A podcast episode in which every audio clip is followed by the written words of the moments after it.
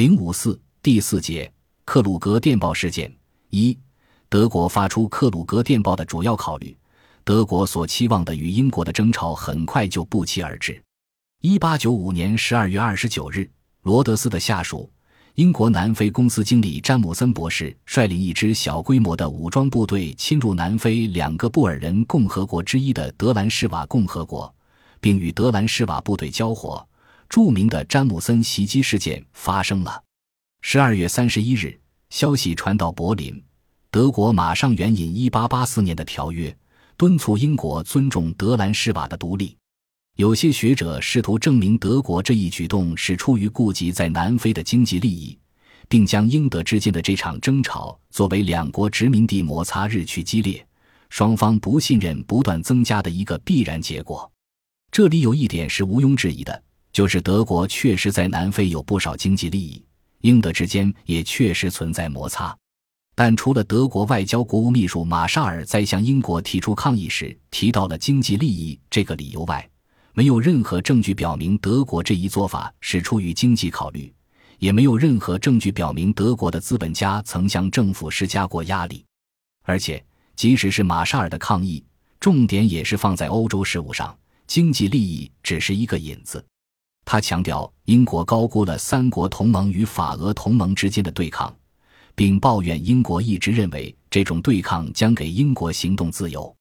并可以以别国为代价来维护自己的利益。总之，德国在德兰施瓦的利益与其决策并无多大联系，所以这一场争吵并非殖民地争夺激化的必然结果，而是在很大程度上由德国有意挑起。主要目的还是想借机彰显大陆联盟，迫使英国向三国同盟靠拢。德国宰相霍恩洛埃指示德驻法大使明斯特充分利用詹姆森袭击事件所提供的机会，向法国提议由德法两国共同行动。他同时还写道：“但是，到底怎样向英国展示大陆联盟？德国领导层开始时只是想到，首先要给英国一个教训。”至于怎么做，则没有任何明确打算。马沙尔在向英国新任驻德大使兰塞尔斯提出抗议后，马上赶到波茨坦向德皇报告这一消息。在此之前，德国驻比勒陀利亚领事发来电报，通报德兰士瓦总统克鲁格要求德国派遣一支海军陆战部队登陆，以保护在德兰士瓦的侨民的安全。一八九五年十二月三十一日。德皇同意了这一要求。同一天，德国外交部致电德国驻达累斯萨拉姆总督魏茨曼，问他是否能在不危及德属东非安全的情况下，派遣四百杠六百人经德拉果阿湾进入德兰施瓦。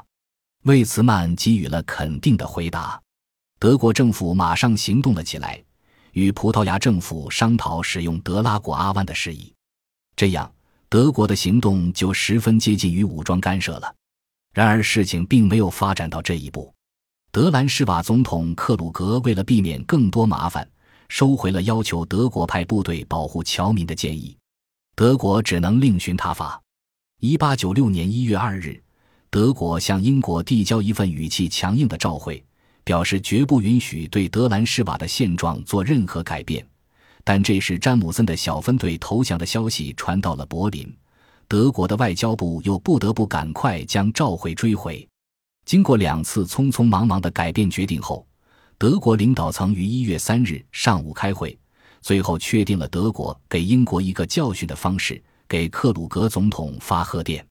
贺电在接近中午时发出，内容如下：与此同时，德国也在按原定的设想来组织大陆联盟。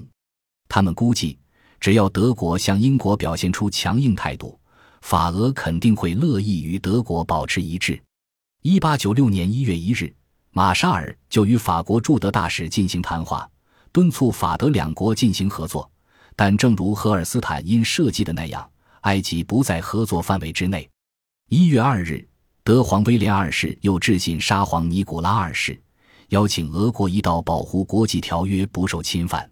与此同时，德国又告诉英国，他们将孤立地面对一个大陆国家的联盟，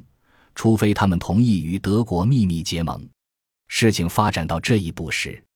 前面所说的德国人的错误判断就全部暴露出来了。法国明确告诉德国，既然埃及不在合作范围之内，法国就不能与德国联合行动。俄国的反应也比较冷淡，对于德皇的呼吁，俄国只是以称赞德国的态度了事。就连德国的盟国奥匈和意大利也不赞成德国这样主动去和英国争吵。奥匈首相格鲁乔夫斯基明确宣称，这种增加英德分歧的做法与奥匈的政策不符。